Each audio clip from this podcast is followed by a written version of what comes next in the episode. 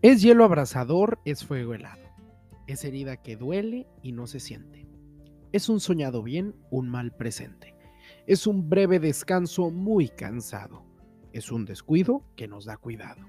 Es un cobarde con nombre de valiente. Es un andar solitario entre la gente. Un amar solamente ser amado. Es una libertad encarcelada que dura hasta el postrero paroxismo. Enfermedad que crece si es curada. Este es el niño amor, este es su abismo. Mirad, cuál amistad tendrá con nada el que todo es contrario de sí mismo. ¿Cómo están? Me da mucho gusto saludarlos y estar con ustedes acompañándolos de nuevo. Hoy vamos a platicar un tema muy, muy complicado, que es la definición del amor. ¿Y por qué platicamos del amor si nuestro tema fundamental de esta temporada es la resiliencia? Mira, para hacer las cosas, para hacer nuestro trabajo, para hacer proyectos, para hacer actividades, para tocar un instrumento, jugar alguno, practicar algún deporte, lo más importante es amar. Amar lo que hacemos, tener pasión, tener convicciones y demostrar realmente, demostrar que nosotros somos apasionados y que amamos lo que hacemos. Hoy me pongo a pensar y tras cientos de mensajes de felicitaciones y correos y todo en, días pasados por mi cumpleaños, veo, veo que todos dicen felicidades por todo lo que haces y tu pasión. Entonces ahí es donde me siento seguro de decir, estoy transmitiendo que esta, esta es mi pasión.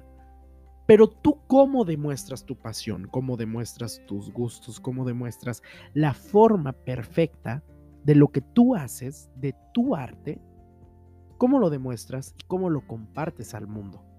Es muy complicado tener una definición del amor. Pero la definición que debemos de tener más allá del amor es la definición de la pasión. Porque, como dice este poema de Francisco Quevedo que se llama Definición del Amor, es hielo abrasador y es fuego helado, y es una herida que duele y que no se siente. Y probablemente, probablemente nuestra pasión es abrasadora, pero también puede ser extenuante. Puede doler, pero nosotros no la sentimos. En mi caso, es trabajar, trabajar y trabajar.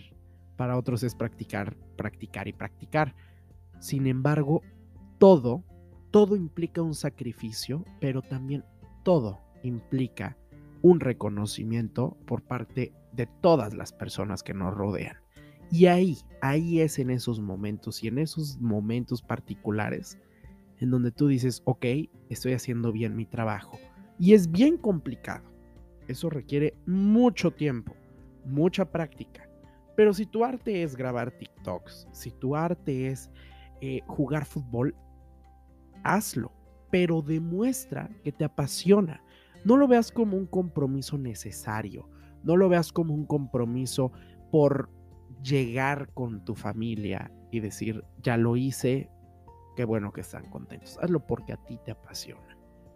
Y apenas recientemente veía una entrevista de unas artistas que yo admiro mucho, que son de mis grupos favoritos, las Pandora, y decían, pues es que ¿cómo es posible que a tus hijos los llevas al fútbol para que no sean futbolistas?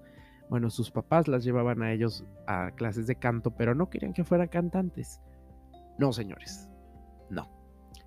Hoy más que nunca, todos nos debemos de preparar para lo que venga, como venga y así como tiene que ser, así de tajante probablemente, nosotros nos tenemos que preparar, porque no sabemos en qué momento, en qué momento vamos a necesitar de todas esas armas para el futuro, para la vida, para nuestras relaciones, para el amor. Y efectivamente, la definición del amor está en la confianza, en el trabajo, pero sobre todo en la forma que hacemos que las cosas sucedan. Nos escuchamos en el siguiente episodio, que será todos mis episodios que les debo ya están disponibles en Spotify y en Apple Podcast.